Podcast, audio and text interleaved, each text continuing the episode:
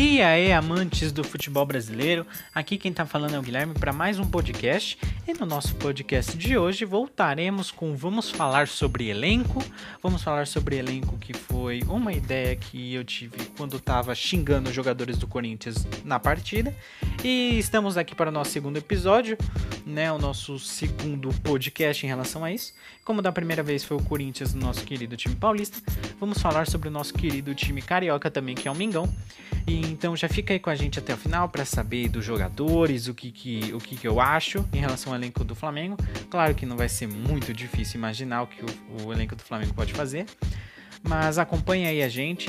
Não esqueça de seguir o nosso blog no fundo da rede.wixsite.com.br videocast. Você encontrará o nosso podcast, nosso blog, nosso videocast. Enfim, acompanhe a gente lá. Vai estar lá as nossas redes sociais também, pra, se vocês quiserem seguir a gente lá. E é isso.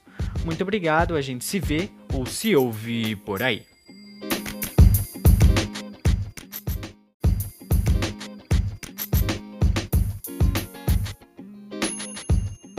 E aí, vamos falar de elenco? Tendo começado Vamos falar de elenco com o time paulista, vamos com o clube carioca dessa vez. O Flamengo se tornou recentemente um clube exemplar, com sua gestão invejável e principalmente seus jogadores de alto nível. Pedro, Arrascaeta e Gabigol, a contratação mais badalada do Mengão, e entre outros craques preenchem o recheado elenco do time da Gávea. A base flamenguista também é muito forte. O exemplo disso, e bem mais recente, é o goleiro Hugo de Souza, que ganhou uma chance no time titular após a ausência do experiente e pegador de pênaltis, Diego Alves. E já falando no nosso elenco e de goleiros, o Fla com Diego Alves e o próprio Hugo de Souza está muito bem servido. Um é o presente rubro-negro e o outro pode ou já é o futuro do futebol brasileiro no gol. Na defesa não é nada muito diferente. Os pontos podem aumentar com a possível volta de Rafinha na lateral direita, os pontos de experiência, claro.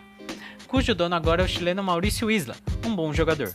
Felipe Luiz tem René em sua reserva na lateral esquerda, onde, na minha opinião, o Felipe, no Brasil, é o melhor jogador da posição. Eu sei que o Guilherme Arana ganhou como melhor do Campeonato Brasileiro, também é um ótimo jogador, mas para mim o Felipe é ainda mais completo. Na zaga fica um pouco difícil para os torcedores flamenguistas, e isso aí quem é flamenguista e está me escutando já sabe, definir um companheiro por Rodrigo Caio. Entre as opções estão Gustavo Henrique e Santos, Léo Pereira e Atlético Paranaense, e agora Bruno Viana, contratação mais recente do Mengão, que chegou do Braga de Portugal, se eu não me engano. E hoje é, chegou recentemente, hoje está aí treinando para buscar uma vaga na zaga. Lembrando que o Natan é, foi emprestado à Red Bull Bragantino e a torcida ficou bem brava para falar a verdade, porque era uma joia e estava jogando bem melhor que. E eles preferiam uh, o Natan do que o Gustavo Henrique e o Léo Pereira. Então aí eu estou tomando as dores da torcida flamenguista e digo que concordo, tá bom? É, por falar em concordar, isso eu não sei se a maioria da torcida flamenguista concordou no começo, mas meio que deu certo. Foi o Ilharão, que originalmente é volante, todo mundo sabe disso, vem jogando na zaga no comando de Rogério Senna e vem formando uma boa dupla ao lado de Rodrigo Caio, que também joga como volante e originalmente era zagueiro. No meio de campo tem quem cogite até a seleção brasileira, Gerson, obviamente. Considerado o melhor meio-campista no Brasil nos últimos anos, dominou o meio de campo flamenguista, atuações realmente dignas de seleção, fica de olho nele, hein, Sr. Tite. Na reserva de Gerson, temos Thiago Maia, que também é um grande jogador, e de Everton Ribeiro e Arrascaeta para frente, nem se fala, a qualidade é praticamente indiscutível. Everton Ribeiro é esperado, pelo menos por mim, eu não sei vocês, em toda a convocação da seleção brasileira. A seleção sente falta de um meia como ele em alto nível para ser, entre aspas, o camisa 10 da nossa amarelinha. A Rascaeta também é um dos destaques da seleção uruguaia e faz um dos pilares desse quarteto ofensivaço do Mengão. Quarteto esse que pode virar um quinteto caso queira Rogério Senna. Pedro e Gabigol são os dois melhores atacantes do Brasil, sem dúvida nenhuma, e os dois dão conta do recado lá na frente. Tanto que quando o Gabigol sai pro Pedro entrar, pro Pedro entrar, o Gabigol fica bravo, e quando o Pedro entra de titular e depois sai também não é muito, laga, uh, muito agradável, mas é a melhor dor de cabeça possível que alguém pode ter.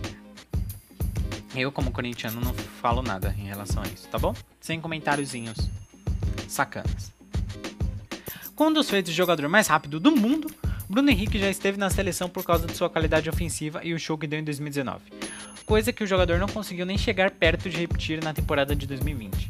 O caso se assemelha muito a Michael, claro, nem tanto assim com a velocidade, apesar porque ele era destaque do Goiás, que não demonstrou todo o seu potencial no Flamengo, virando um reserva de luxo, entre aspas, né, como a gente diz, dos quatro melhores jogadores do Brasil e ofensivamente do Brasil. Tá certo que a fase não é a melhor de todos, mas foram campeões brasileiros e ainda sim jogando não maravilhosamente como era o Jorge Jesus, como era o time do Jorge Jesus, mas jogando até que bem, vai. É que o Campeonato Brasileiro, como eu digo, foi nivelado por baixo essa última temporada.